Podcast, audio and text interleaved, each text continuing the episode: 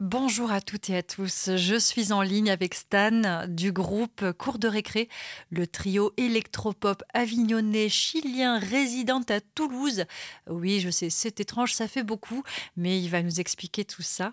Ce projet est né d'une histoire d'amour. Ils ont sorti un premier EP éponyme en 2018 et ils sont de retour actuellement avec un nouveau single qui s'appelle Vice et Werther. Cours de récré ne se prend pas au sérieux. Derrière des compos kitsch et ironiques, on y retrouve la légèreté des années 2000 mixée avec un son pop moderne. Il figurait parmi les 100 premiers artistes sélectionnés au tremplin Ricard Live 2020. On retrouve d'ailleurs Chloé, la chanteuse du groupe Cours de récré dans le projet Genou Vénère, qui est dans les dix premiers finalistes du tremplin Ricard Life. Fraîchement signé chez Elephant Records, le label phare espagnol, label qui a notamment fondé le Benicassim Festival. Je laisse de suite la parole à Stan pour nous parler de ce projet Cours de récré, une histoire d'amour avant tout. Salut Stan, comment vas-tu? Ça va très bien, merci. Le cours de récré, oui, effectivement, est né d'une histoire d'amour à distance. Ça a commencé avec ma, petite amie de l'époque et qui habitait au Chili. Du coup, c'était un duo. Et puis, Internet aidant, on s'envoyait des parties et on a fait euh, quelques premières chansons comme ça. On a été programmé pour jouer euh, à Paris très vite. Et du coup, on a été rejoint par Quentin, qui était mon, meilleur ami de l'époque. Et euh, on a commencé à créer tout un projet autour de ça. Et c'est là que j'ai déménagé au Canada. Donc, comme on s'est dit qu'on n'allait pas arrêter euh, en si bon chemin, on a décidé de faire un EP, donc tout à distance, tout a été fait en s'envoyant voilà, partie par partie, chanson par chanson, chacun euh, ajoutant son petit grain de sel. Et du coup, on a sorti éponyme comme ça. Après deux ans au Canada, bah, je suis revenu en France, on s'est installé à Toulouse. J'étais plus avec ma copine et on a été rejoint par Chloé, qui est notre chanteuse actuelle maintenant et qui fait aussi partie de Genou Vénard, un autre groupe qui était dans le Ricard Live et qui est même dans le top 10 et qui vient aussi d'Avignon. Et du coup, bah, on sort, voilà, comme, euh, comme, euh, comme on l'a dit précédemment, on sort notre premier album sur euh, Elephant Records. Qui est qui et qui fait quoi dans le projet? Alors, Quentin et moi, on compose tous les deux à peu près à part égale. Il va y avoir des chansons qui sont 50-50, une chanson 100%. Enfin, c'est vraiment, ça dépend de chaque chanson. Les textes, ça sera toujours moi. Et Chloé, elle n'est pour le moment qu'interprète. Ok. Euh, cours de récré, donc euh, comme tu disais tout à l'heure, c'est une histoire d'amour. Euh, qui raconte le mieux les histoires d'amour chez vous Alors ça, je ne saurais pas le dire. Je pense que personne ne les raconte bien parce que personne n'en a, on a vécu de bien. Et c'est un peu ce qui ressort aussi des chansons, c'est que c'est toutes des histoires d'amour un peu, un peu ambiguës où il y a quelque chose qui ne va pas à chaque fois, quelque chose qui ne va pas, mais qui n'est pas forcément la chose dont, on s'attend le plus. notamment sur le, premier album, donc des chansons pas encore sorties, mais souvent la thématique qui revient, c'est une histoire d'amour, mais un des deux personnages est absolument obsédé par un thème qui va nuire à la, faisabilité de, l'histoire d'amour. Hmm. Donc notamment, on a, on a une chanson avec une fille qui est, qui est euh, obsédée par l'idée de trouver un garçon qui fume, et tous les garçons qu'elle rencontre sont des garçons qui ne fument pas.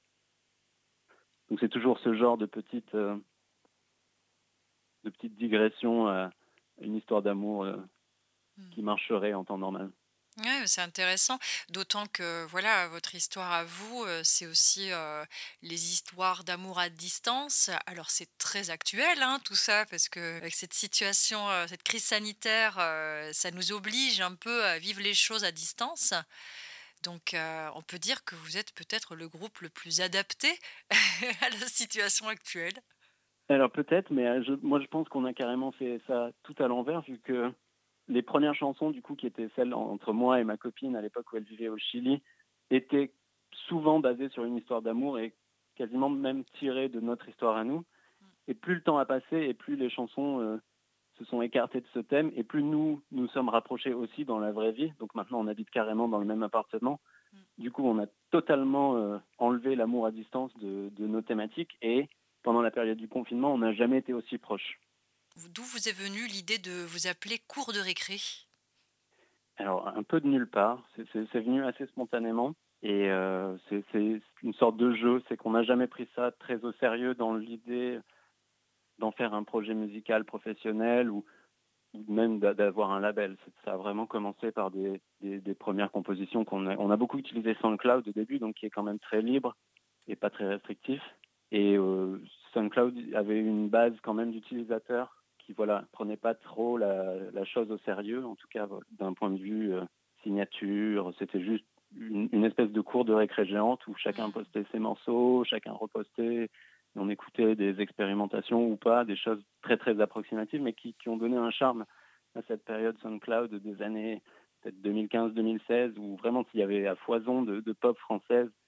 Pas du tout le genre que, qui a marché après, mais on en retrouve beaucoup les racines. Je, trouve il y a beaucoup de gens qui maintenant font des, des projets qui sont très connus et qui ont commencé euh, sur SoundCloud Mmh. et qui parfois s'en sont vraiment écartés et parfois d'autres, on entend toujours d'où ils viennent.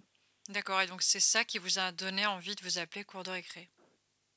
Alors c'est l'analyse que j'en fais euh, plus tard, mais sur le coup, non, c'était un peu inconscient, j'avoue. Mmh. Ok, d'accord, c'était un, nom un peu léger que vous vouliez donner à un projet naissant, mais sans trop savoir où il allait, quoi.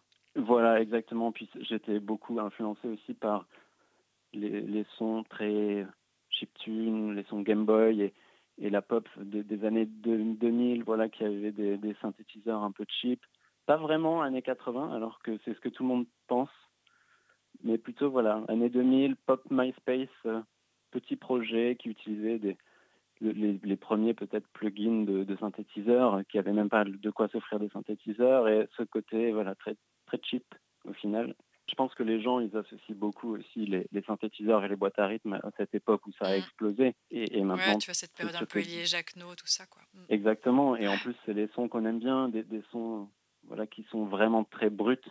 C'est mmh. pas des synthés euh, comme, comme on entend maintenant, des ondes vraiment peu traitées. Et du coup, il y a un côté très, très identifiable. Et les gens, dès qu'ils entendent un synthé très, très, très bip, voilà, c'est Elie et Jacquenot, c'est Lio, c'est toute cette période Mm, d'ailleurs, euh, on l'a à chaque fois. Et ouais, bah, d'ailleurs, on va passer aux questions un peu break, les questions légères. Plutôt chewing-gum ou tic-tac? Tic-tac. Tic-tac. Est-ce que tu es plutôt Dorothée ou Chantal Goya? Dorothée. Lio ou Élie et Jacquenot Celle-là est plus difficile. J'associe un peu les trois en fait. J'ai du mal à les dissocier euh, parce que ça vient tout quand même de Jacquenot, mais je trouve que Lio a mieux duré. Hmm. Alors plutôt rose ou jaune fluo?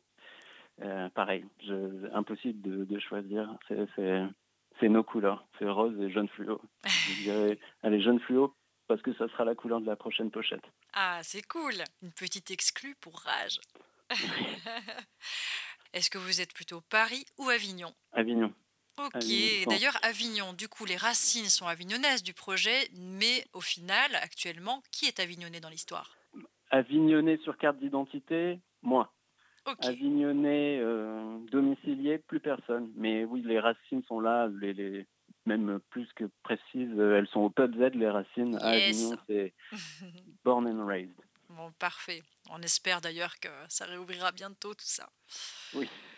Bon, ben top. Alors du coup, il y a un nouvel EP en préparation ou un album? Euh, dis-nous un peu quelle est l'actu euh, malgré cette crise sanitaire. Alors c'est entre l'EP et l'album, on n'est pas trop sûr de la désignation, on s'y perd un peu. C'est trop long pour être un EP selon les standards des plateformes numériques, mais trop court pour être un album. Donc ils ont tranché la poire en deux et chez Elephant ils appellent ça un mini LP. Donc hmm. voilà, on a un mini LP à venir. C'est sûr qu'avec le, avec les temps qui, qui, qui viennent, on ne sait pas trop la date. Normalement, on devrait avoir bouclé ça en mars, avril, sûr. Et j'imagine que ça sortira d'ici mai-juin. Ok, donc on se dit pour cet été ou pour la rentrée prochaine. Oui, c'est ça. Bon, mais parfait, merci beaucoup Stan. Alors, pour vous retrouver sur euh, les réseaux sociaux, Facebook, Instagram, il suffit de taper cours de récré. Et on vous retrouve aussi notamment sur le site euh, de votre label elephant.com, elephant avec un F. Alors, j'ai juste à rajouter qu'on a un single qui devrait sortir début mars.